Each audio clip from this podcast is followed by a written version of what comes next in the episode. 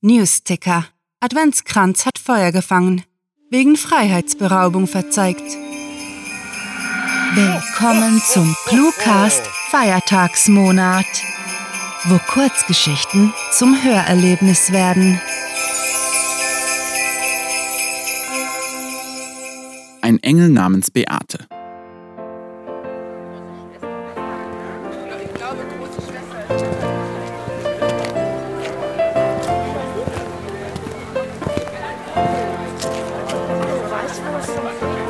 Hugo verweilt neben einem der Pfosten, welche die umzäunenden Lichtergirlanden tragen, und schnauft tief durch. Vor ihm breiteten sich Stände um Stände aus, vollgepackt mit Kinkerlitzchen, Kitsch und klebrig duftenden Süßspeisen, von denen allein der Geruch ausreicht, um Übelkeit auszulösen. Hugo, nun mach schon, ruft ihm Beate fröhlich zu und humpelt sogleich davon, verschwindet im Menschengewirr. Wie jedes Jahr sind sie zu ihrem Jahrestag zum Weihnachtsmarkt gefahren da seine Angetraute darauf besteht, den Tag ihres Kennenlernens nachzuspielen. Hugos Begeisterung für diese Tradition nimmt mit jedem Mal ab und befindet sich heute auf dem absoluten Tiefpunkt. Ich komm, ich komm, brummt er zu sich selbst, bevor er erneut seufzt und sich in die Massen aus Lebkuchenvertilgern, Schnickschnackkäufern und Feiertagszüchtlern einreiht. Blah. Es hat ganze zwölf Minuten gedauert, bis er es zum Stand mit den Holzdekorationen geschafft hat und Beate entdeckt, die einen geschnitzten Engel in Händen hält. Hach, hübsch ist er, säuselt sie zur Verkäuferin. Von jeder Ecke dudeln andere Weihnachtslieder, deren Urheberrecht ebenso ausgelaufen ist wie der Charme, den sie irgendwann mal gehabt haben mochten. Der Schein der etlichen wild zusammengewürfelten Lichterketten, die den Stand, überhaupt den gesamten Marktplatz verschandelten, zeichnet Beates Falten weich. Für einen kurzen Moment versteht Hugo, was seine Frau an ihren alladventlichen Ausflügen findet, wie es ihr gelingt, einen Abend lang die 22-Jährige von damals zu werden. Der Moment verstreicht und Hugo sieht die Furchen deutlicher denn je. Zu Beginn konnte er sich den Gewichtsverlust noch schönreden, immerhin hatte sie ordentlich Reserven gehabt, mittlerweile aber wirkte sie wie eine zerbrechliche Vase, das Volumen vornehmlich in der unteren Hälfte.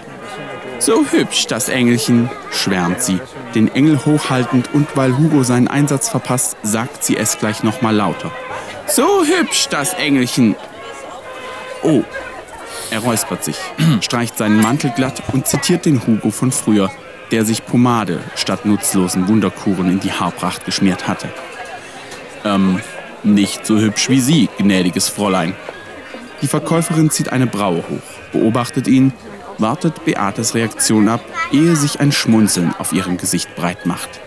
Ahaha, nicht doch, nicht doch, schäkerte seine Gattin errötend und winkt ab.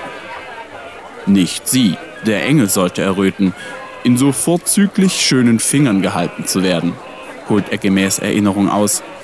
Das muss schon ein besonderes Glück sein. Sie sind mir ja einer, nicht? Ihr fragiles Kichern wird von einer Mädchengruppe übertönt die sich am gegenüberliegenden Stand versammelt haben und wiehernd Glühwein hinunterkippen. Nicht irgendeiner, spricht Hugo gegen den Lärm an. So hoffe ich, mein Fräulein. Sie meinen? Sehen Sie, für irgendeinen wären Sie zu schade.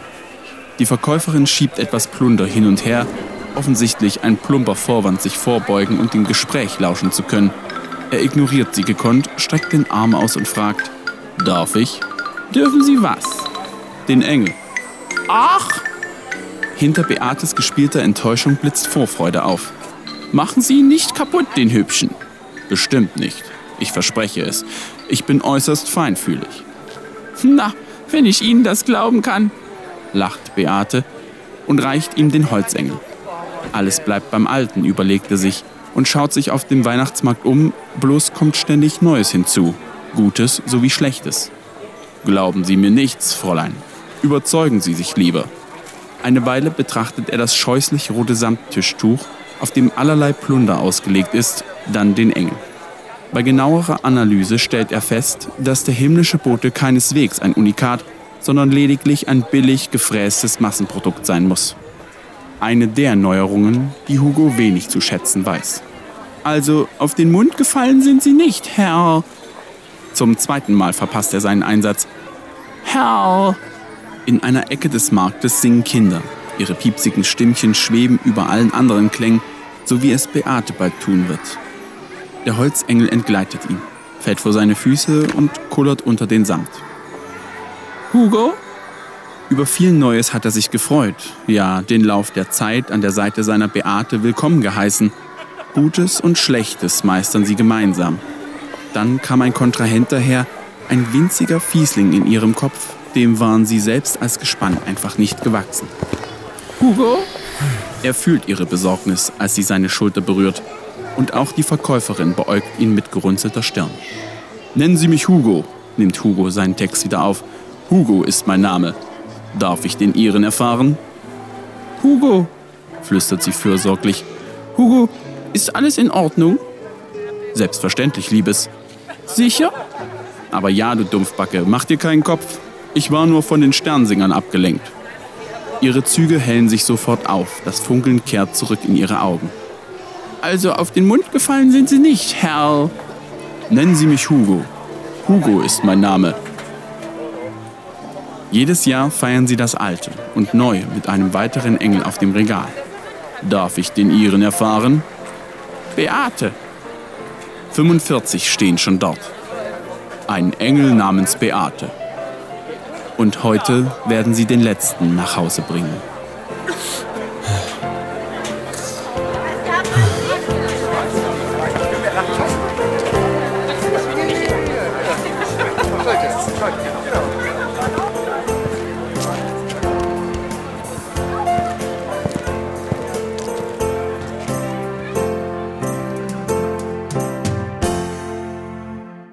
Das war Ein Engel namens Beate, geschrieben von Rahel. Für euch gelesen hat Michael Pietsch. Diese Kurzgeschichte spielte am vorgegebenen Setting Weihnachtsmarkt und beinhaltete die Clues Lichterkette, Gewichtsverlust, Analyse, Dumpfbacke und Kontrahent. Wenn euch diese festliche Hörgeschichte gefallen hat, dann besucht uns auf cluewriting.de wo ihr eurer Literaturfreude Ausdruck verleihen könnt, indem ihr euch ClueWriting und den ClueCast mit grandiotastischem Merchandise nach Hause holt. Ob auf Taschen, Tassen oder T-Shirts, mit unseren Designs gelingt euer Auftritt und der Kaffee schmeckt doppelt so lecker.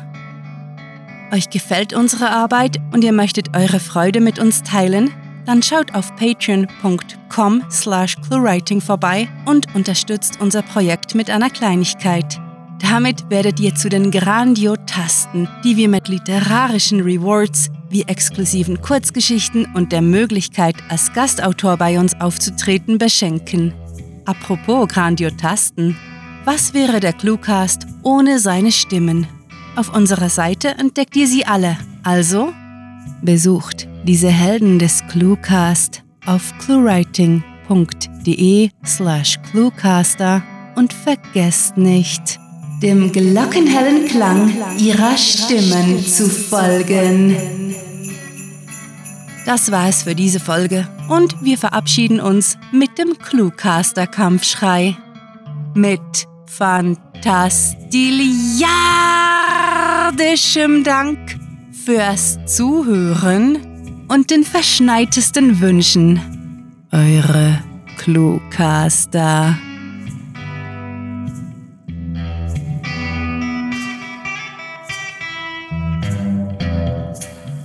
Zu Weihnachten wünschen wir uns von euch, dass ihr auf cluewriting.de slash Bücher vorbeischaut. Der, Cluecast ist eine Produktion der Literaturplattform ClueWriting. Für Feedback, Anregungen, Literatur und weitere Informationen begrüßen wir euch jederzeit auf www.cluewriting.de. Grandiotastischen Dank.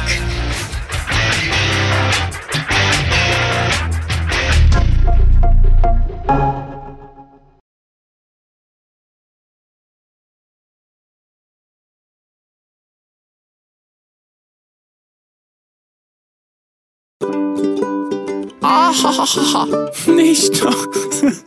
Scheiße. Oh Mann. Nee, lachen. Ja, wir nehmen das gerade doppelt, also zusammen auf. Hier. Mit Störquellen inklusive. So. Ey. Mit Decke und so, so risch oldschool hier alles. Genau. Fliegt gleich alles runter. Der Holzengel entgleitet ihm, fällt vor seine Füße und kullert unter dem Sand. Und kullert unter dem Sand. Unter den, oh Alter. Und kullert. Ah, ha, ha, ha, ha.